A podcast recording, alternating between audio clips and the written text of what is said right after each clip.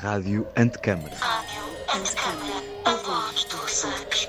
A voz dos anjos. Rádio Antecâmara, a voz dos anjos.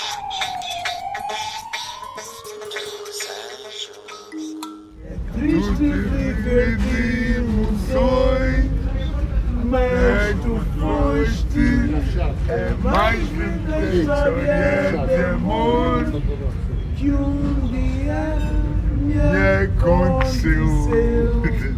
E recordar é viver. É pá, que acabar. Tu e eu.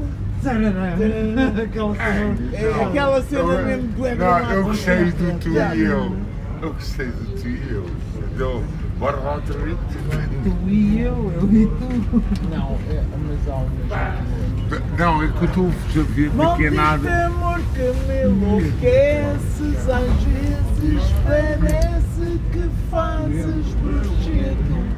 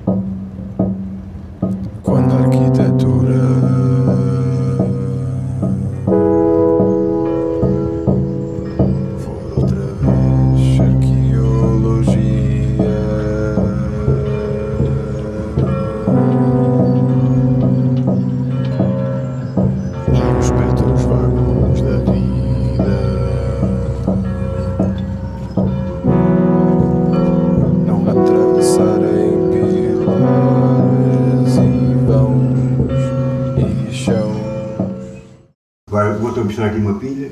Isto é que é o segredo aqui dentro da luz. Olha para isto. Ah, essa. Ah, isso é Isto. Isso. Isto um gajo vê aí dentro. Isto é uma luz terrível. Isto é pilha. Tá? Ofereceu-me o arquiteto. Boa. É das pilhas grandes. Bom, mas essa.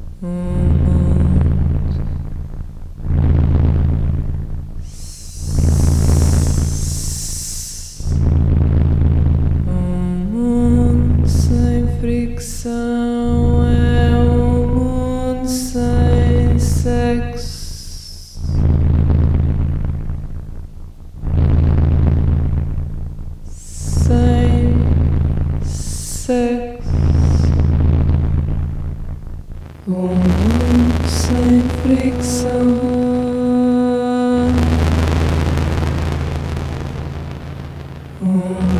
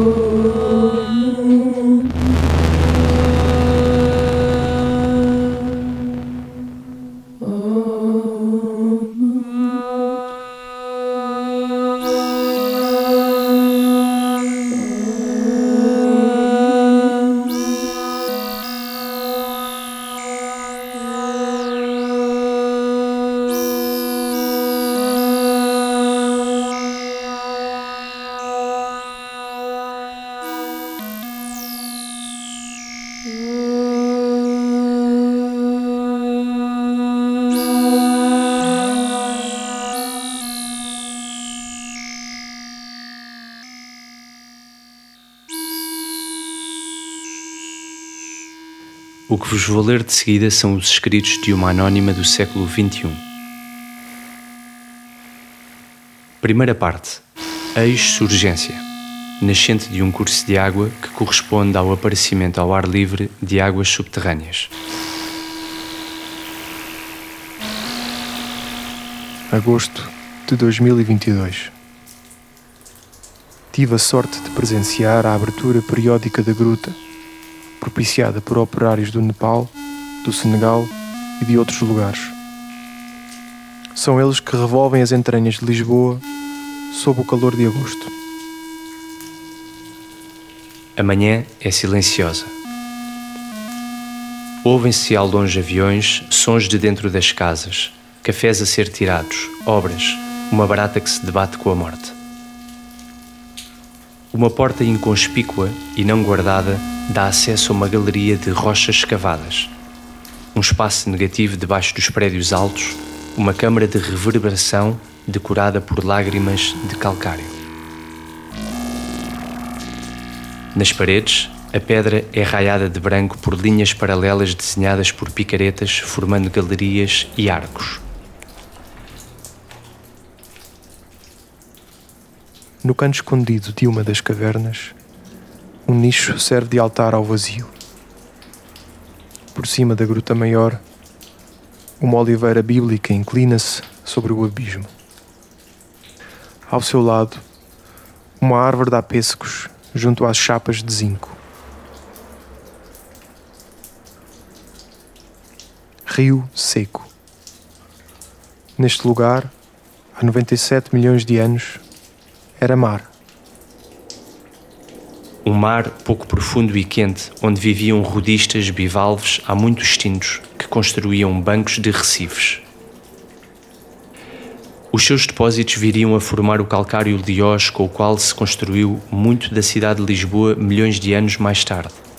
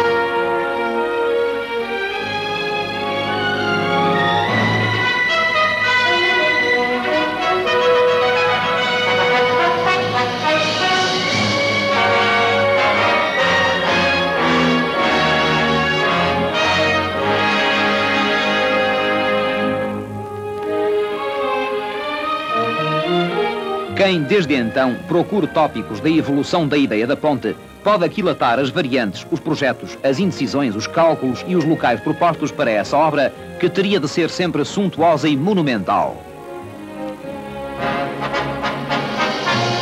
Os próprios cronistas de Lisboa e com eles Fialho escreveram com entusiasmo e esperança sobre o que ainda não passava de sonho. O estudo definitivo do problema foi iniciado em 1953 e levou à decisão de construir uma ponte suspensa para o tráfego de veículos automóveis e que fica a ser a maior da Europa. Mais tarde, serão acrescentados os elementos de reforço necessários para permitir também a passagem de comboios.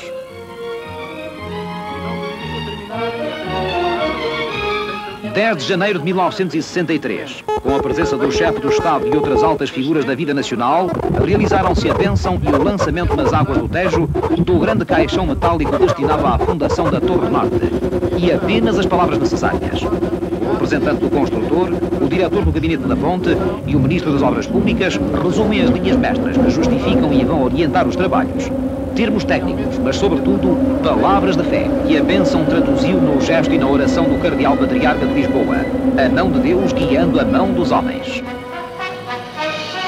Aquele caixão de aço era a primeira peça da Grande Ponte.